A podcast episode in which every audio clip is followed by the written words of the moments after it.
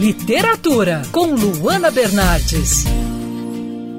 Hoje a gente está na linha com o Diogo Bercito, que está lançando seu primeiro romance. O plano de fundo dessa história é cativante. Conta o trajeto de dois amigos que migram da Síria para São Paulo, isso tudo na década de 30. O livro Vou Sumir Quando a Vela Se Apagar está sendo lançado pela editora Intrínseca e para falar sobre esse trabalho, hoje a gente conversa com o autor. Diogo, seja bem-vindo à Band News FM, tudo bem? Obrigado, obrigado, tudo ótimo. Diogo, queria que você contasse um pouquinho para o ouvinte como surgiu a ideia de fazer esse livro, né? Seu primeiro romance, é, como você se inspirou aí para formular essa história? Olha, uma história um pouco longa. Eu acho que ela começa com a minha família, né? A minha avó, ela, ela nunca conheceu o pai dela e ela ouvia os boatos, né? A mãe dela contava para ela que, que era um sírio, que estava em São Paulo, era um caixeiro viajante.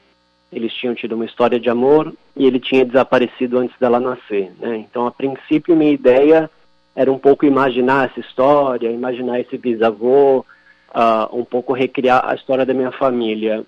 Uh, virou outra coisa no final das contas, né? Uh, eu acho que a história sempre cria vida própria, né? E os personagens foram seguindo seus próprios caminhos e, e, e acabou não sendo o que eu escrevi, né? Mas a primeira ideia era essa a história do povo sírio né, com, com o Brasil, essa imigração, essa troca de conhecimento vem de muito tempo, né?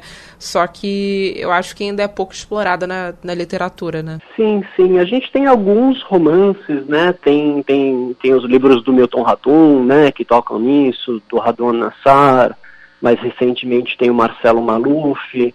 Ah, mas eu acho que sim, ainda é pouco explorado, né? Eu vejo um pouco meu meu, meu trabalho nessa nessa tradição. E também tem, claro, o Jorge Amado, que tinha alguns personagens uh, sírios, libaneses, árabes, turcos, né? Eu acho que talvez seja a referência que as pessoas conheçam mais. E como você faz essa conexão do personagem chegando aqui ao Brasil, saindo é, da, da Síria no início do século praticamente? Como você faz essa conexão de, de culturas na história do livro? Pois é, tem, tem, tem um choque muito grande, né? É uma coisa que eu tento mostrar uh, no romance, né, com base na minha pesquisa, né, eu, eu, esse é um assunto que eu pesquiso no meu doutorado em História uh, aqui nos Estados Unidos, então eu tentei dar um pouco de, de textura nisso, né, a dificuldade da língua, a dificuldade dos costumes, né, até da natureza, né, você imaginar alguém vindo uh, do interior da Síria, de uma paisagem um pouco mais seca, né, um pouco mais dura, e, e, chegar no Porto de Santos e se deparar com, com a muralha, né, com, com a Serra do Mar,